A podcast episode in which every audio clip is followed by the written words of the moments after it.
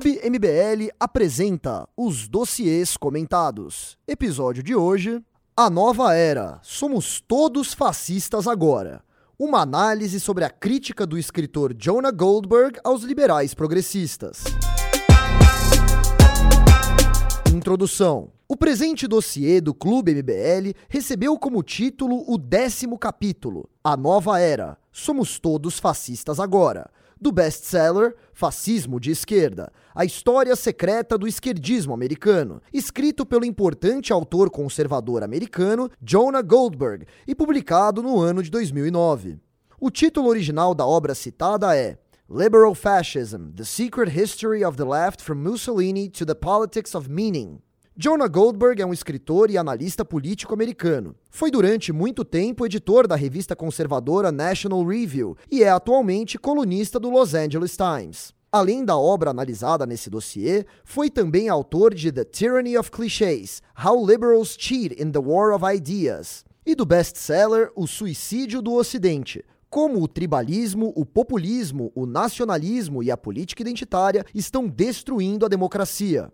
Alguns dos temas mais frequentemente tratados por ele são censura, meritocracia, liberdade, federalismo e interpretação da Constituição americana. Goldberg tem uma postura crítica em relação ao Partido Democrata Americano e foi um crítico do movimento do ex-presidente Donald Trump no Partido Republicano. É importante ressaltar que o autor do livro se refere aos liberais, em inglês os liberals, da mesma forma que entendemos aqui no Brasil como progressistas. No entanto, sabemos que hoje em dia, muitos dos que aqui nesse país se denominam liberais, eventualmente estão defendendo as mesmas pautas identitárias criticadas ao longo da obra de Goldberg. Podemos citar, por exemplo, a deputada Tabata Amaral, que recentemente teve posturas como a perseguição a um humorista por contar uma piada em um show de humor relacionada a pessoas gordas. Humorista esse que, por conta disso, inclusive perdeu o emprego. Os liberais contemporâneos, na terminologia americana, estão muito distantes das concepções clássicas de liberalismo,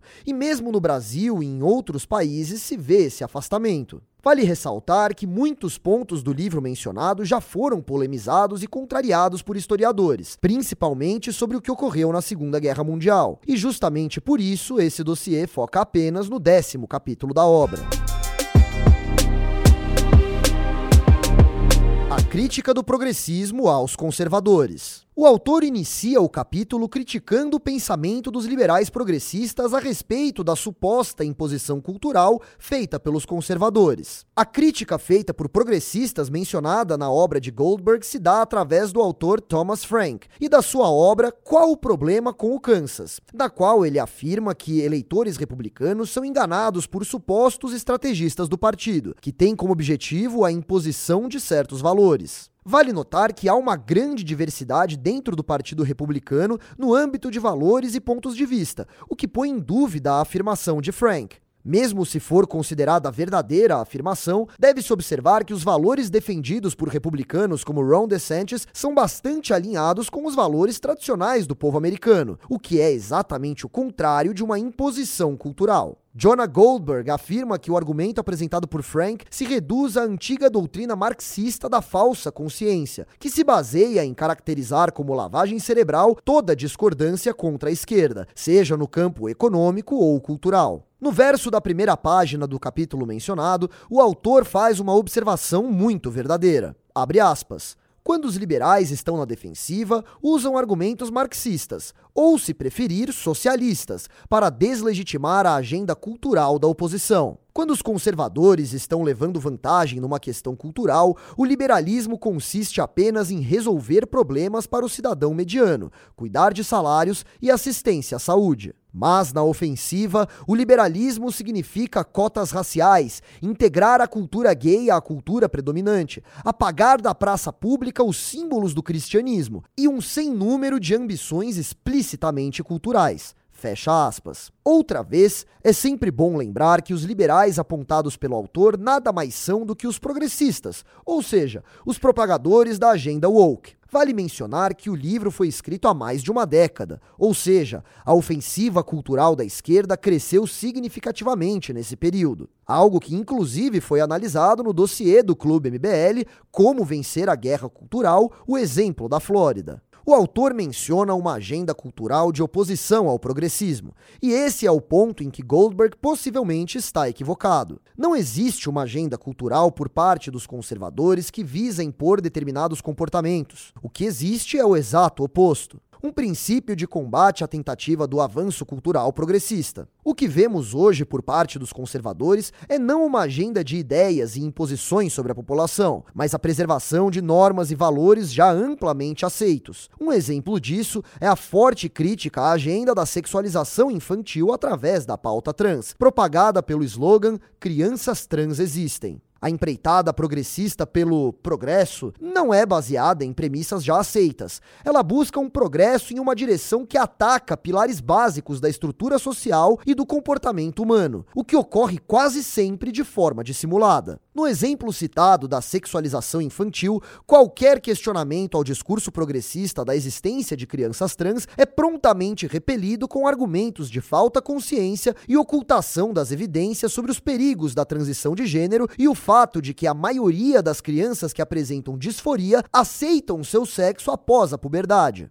A obstrução do debate, a dissimulação de fatos indesejáveis e a desonestidade intelectual mostram o caráter impositivo da agenda woke. O próprio Goldberg afirma, abre aspas, meu argumento não é que as forças da mudança estejam sempre erradas. Longe disso, meu argumento é que a esquerda é desonesta quando finge não estar envolvida no negócio de impor seus valores a outros. Fecha aspas. Guerra cultural e suas distinções de pensamentos. Jonah Goldberg afirma que a guerra cultural pode ser encontrada em dois pensadores distintos, Antônio Gramsci e Otto von Bismarck. Gramsci tem como tese que a única maneira de derrubar a velha ordem seria iniciando uma longa marcha através de instituições culturais da elite. Goldberg ainda diz que essa estratégia, inclusive, foi escolhida pelos insurgentes da nova esquerda na década de 60, que conquistaram recordações de jornais, estúdios cinematográficos e outras coisas semelhantes. Em seguida, o autor escreve sobre Bismarck, afirmando que a fonte anterior e mais relevante foi a Kulturkampf, o autor diz que a Kulturkampf não passou de um ataque da esquerda contra o conservadorismo, diferente do que outros autores afirmam, dizendo que foi uma ação de agentes da direita contra minorias em perigo. Segundo as próprias palavras do autor, ostensivamente, a Kulturkampf foi uma guerra contra os católicos alemães, absorvidos pela primeira vez na Grande Alemanha. Bismarck temia que eles pudessem não ser suficientemente leais a uma Alemanha liderada pela Prússia, e, mais pragmaticamente ainda, queria evitar a formação de um partido político católico alemão. Fecha aspas para a citação do autor. Com isso, descobrimos que as intenções de Bismarck eram fundadas na Realpolitik, princípio que a política deveria estar isenta de princípios ideológicos e morais. Para organizar a análise do pensamento progressista nessa parte do dossiê, o dividiremos em três dos principais temas da guerra cultural presentes no discurso da esquerda: aborto, racismo e ambientalismo. Na primeira parte, trataremos de forma densa a respeito de casos que ocorreram nos Estados Unidos. Na segunda parte, trataremos sobre o pensamento de muitos pensadores da esquerda a respeito do segundo tema mencionado acima. Por fim, a terceira parte aprofunda as discussões de Goldberg acerca da pauta ambiental. Ao longo da análise, em especial na segunda parte, fica clara a falta de alinhamento dos valores presentes nas pautas progressistas com os valores e ideias do povo que a esquerda pretende representar.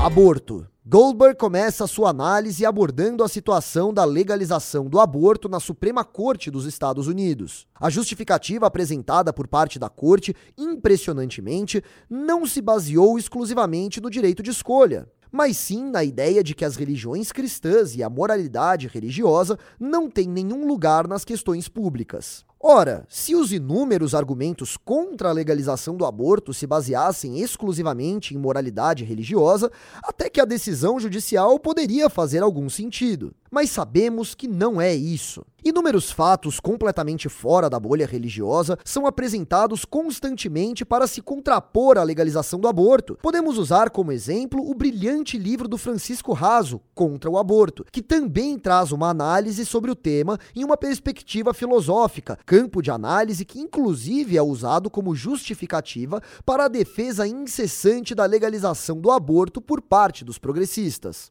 Em seguida, Jonah Goldberg nos apresenta dois casos: Ron vs. Wade e Doe vs. Bolton derivados diretamente de Griswold vs. Connecticut, um julgamento de 1965, no qual, de acordo com as próprias palavras do autor, abre aspas, a corte invalidou uma proibição do controle da natalidade, cuja observância quase nunca foi exigida, com base no argumento de que o direito à privacidade pode ser encontrado em sutis emanações da Constituição. Fecha aspas. A motivação central da corte claramente se deu por um pensamento de que leis com inspiração religiosa são suspeitas. Somente dois anos antes de Roe, num julgamento da Pensilvânia, a corte revogou a ajuda do governo estadual a escolas paroquiais católicas com base no argumento de que isso dividiria o público ao longo de, de acordo com o autor, linhas sectárias. Como se não bastasse, a corte ainda afirmou que preocupações religiosas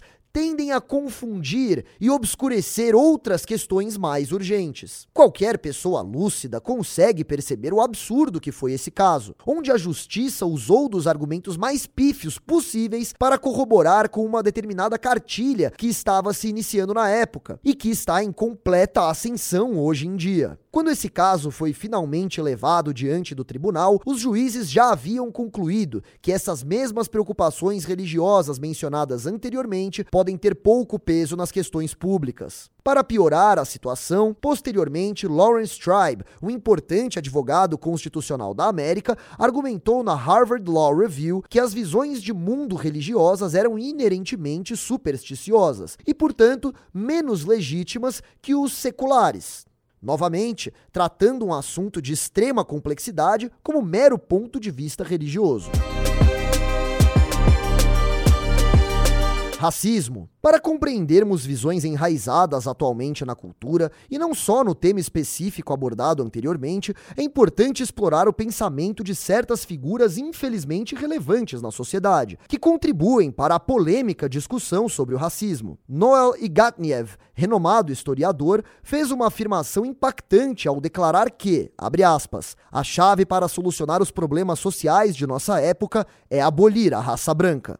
Fecha aspas. Essa declaração provocadora levanta questionamentos e nos leva a refletir sobre a existência de outras perspectivas semelhantes. Além de Ignatiev, o diretor executivo do Centro para o Estudo de Cultura Americana Branca também trouxe à tona uma visão contundente, afirmando que, abre aspas, não há crimes que o branquismo não tenha cometido contra as pessoas de cor. Precisamos culpar o branquismo pelos padrões que ainda hoje continuam existindo, que danificam e impedem a humanidade daqueles de nós que vivemos dentro dela. Fecha aspas. Essas afirmações ressaltam a gravidade das tensões raciais e buscam responsabilizar o conceito de branquismo pelos danos históricos e sociais infligidos às comunidades marginalizadas. Para agravar ainda mais a situação, a revista Race Trader, que significa traidor da raça em inglês, proclama seu compromisso em, abre aspas, servir como um centro intelectual para aqueles que buscam abolir a raça branca.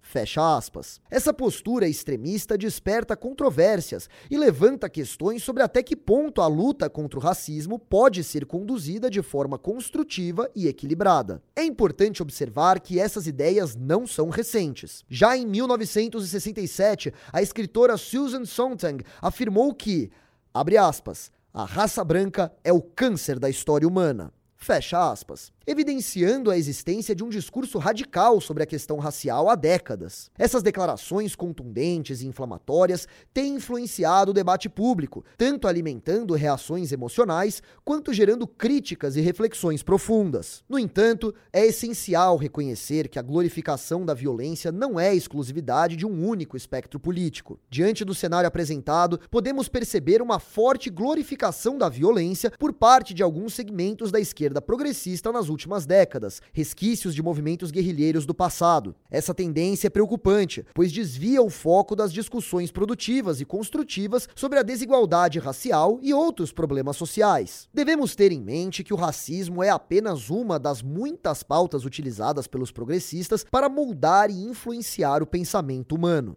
É crucial buscar fazer um filtro emocional sobre os argumentos esquerdistas, separando o sentimentalismo racial e suas proposições. Ao fim, o que sobra, além de racismo e violência como política? O ambientalismo e o fascismo verde. O ponto central da crítica do autor ao ambientalismo não se baseia no que muitos conservadores da atualidade pensam. Goldberg afirma que o homem perdeu a harmonia com a natureza e que o seu modo de vida é inautêntico, corruptor e antinatural. Jonah Goldberg ainda afirma que o ambientalismo moderno está permeado por negras visões rosianianas sobre a doença da civilização ocidental. Para argumentar a respeito, destaca-se Al Gore, que muitos afirmam ser o liberal democrata mais popular na América. Em seu livro A Terra em Balanço, Gore escreve, aspas, nós nos envolvemos com as sedutoras ferramentas e tecnologias da civilização industrial, mas isso apenas cria novos problemas à medida que nos tornamos crescentemente isolados uns dos outros e desconectados das nossas raízes. Fecha aspas. Argumentando que fomos amputados de nossos selves autênticos e insistentemente santificando a natureza, Gore continua. Abre aspas. A efervescência e o frenesi da civilização industrial mascaram nosso profundo anseio por aquela comunhão com o mundo que pode elevar nossos espíritos e preencher nossos sentidos com a riqueza e a imediaticidade da própria vida. Fecha aspas. Goldberg começa sua crítica dizendo que pode se encontrar afirmações semelhantes às de Gore em todos os tipos de românticos. Logo em seguida, após comparar sutilmente Gore ao poeta Henry David Thoreau, Goldberg os diferencia afirmando que Gore busca traduzir sua animosidade romântica contra a modernidade em um programa de governo, enquanto Thoreau buscava separar-se da modernidade. A crítica de Jonah Goldberg ao ambientalismo começa a apimentar no parágrafo seguinte ao que escreve sobre Gore, quando o autor afirma que o que há de fascista no ambientalismo se dá pelo fato dele ser um inestimável mecanismo de crise. Voltando a criticar Al Gore, Goldberg escreve que o ex-vice-presidente dos Estados Unidos insiste de uma forma constante que o aquecimento global seria o problema para uma crise definidora de nossos tempos. Obviamente, precisamos ser ponderados e entender que problemas ambientais ambientais existem. O próprio autor da obra escreveu isso anteriormente. Mas não podemos concordar com ambientalistas como Gore, que se apresentam como samaritanos protetores. Por exemplo, Perante ao Congresso no início de 2007, Gore declarou que não há tempo para debate e nenhum espaço para discussões a respeito de questões ambientais no planeta, que soluções precisariam ser tomadas com urgência. Ou seja, em termos práticos, a defesa se baseava em obedecer às ordens dos progressistas sem nenhum contraponto. O guru ambientalista finlandês Pentti Linkola argumenta que a Terra é um navio afundando e os escolhidos devem se dirigir aos botes salva-vidas. Veja, abre aspas. Aqueles que odeiam a vida tentam puxar mais pessoas para dentro dos botes e afogar todo mundo. Os que amam e respeitam a vida usam machados para decepar o excesso de mãos que se penduram nas amuradas. De acordo com Goldberg, é fato que essas ideias nominalmente periféricas se infiltram no pensamento predominante. Isso se dá pelo fato de que Lincola não é o único. Observem o que declarou Matt Lauer do Today Show em um especial na televisão. Abre aspas. A dura realidade é que simplesmente existem muitos de nós. E nós consumimos muito além do limite. As soluções não são um segredo. Controle a população, recicle, reduza o consumo. Goldberg ressalta a ênfase de Lauer no controle populacional e que isso recorda a obsessão eugênica dos progressistas com o controle da população, algo que inclusive serve como argumento para muitos ambientalistas. John Goldberg explica que os conservadores, apesar de terem muito a oferecer quando se trata de meio ambiente, preferem ficar permanentemente na defensiva. O autor cita o exemplo dos americanos e do Ocidente, onde decidiram que o meio ambiente é uma área na qual mercados e até mesmo a democracia devem ter pouco peso. Ele afirma: Abre aspas. Abordar as questões ambientais como se fossem questões econômicas, o que, em última análise, são, parece um sacrilégio. Assim como os liberais se pintam como pró-criança e seus oponentes como anti-criança, discordar dos liberais a respeito de remédios estatistas para as questões ambientais transforma a pessoa em alguém contra o meio ambiente e um covarde psicofanta a serviço dos magnatas e tubarões da indústria.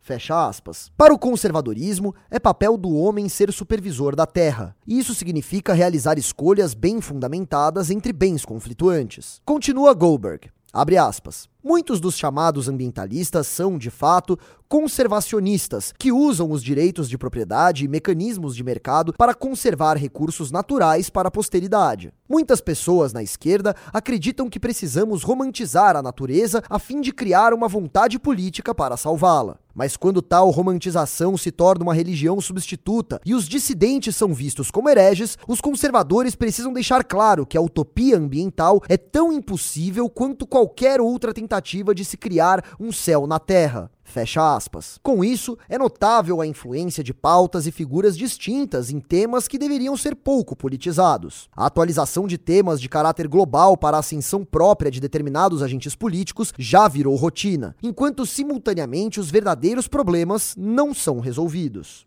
A moralização do debate como estratégia do progressismo. A análise dos temas levantados aponta para um ponto em comum entre os três, que é a estratégia da esquerda de moralização do debate e demonização do adversário. Ao estabelecer o controle sobre a moralidade ligada às suas pautas, obtém-se o controle sobre o debate. Essa estratégia, contudo, só é possível devido ao amplo domínio da esquerda sobre as instituições culturais, construído desde a década de 1960. Os valores sobre os quais se fundamenta a moralização do debate são fortemente ligados ao pensamento de esquerda. O desprezo pela tradição, a redução da religião à mera superstição sem importância para a coesão social, a coletivização da culpa, o ressentimento racial e a romantização irracional da natureza são todos valores associados aos temas analisados anteriormente, que foram difundidos na sociedade não pela política, mas pela estratégia gramsciana de dominação cultural. O caminho para frear e reverter o avanço das pautas progressistas passa necessariamente pelo combate na esfera cultural.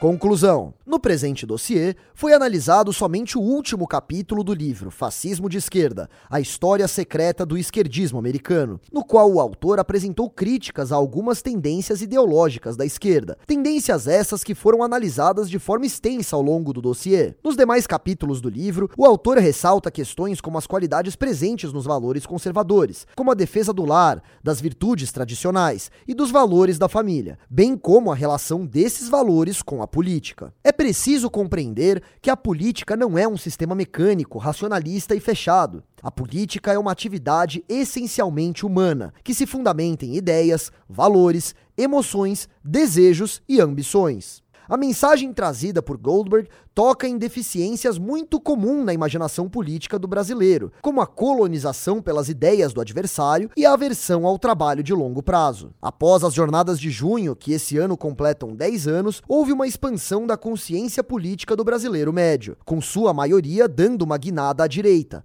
mas que foi incompleta e cheia de deficiências e pró-concepções. Um projeto político sério é feito não apenas de candidaturas e mandatos, mas também da ocupação de espaços nas instituições culturais e a formação de um imaginário político baseado em mitos e valores tradicionais do seu povo. Projeto esse que se constrói no longo prazo. O problema desse vazio na direita brasileira que permite com que o debate público seja conduzido de forma ofensiva pela esquerda deve ser enfrentado com um amplo projeto de educação e formação política, através dos mais variados meios e para diferentes públicos. O caminho é longo e cheio de obstáculos, mas é necessário para construir bases sólidas para o futuro.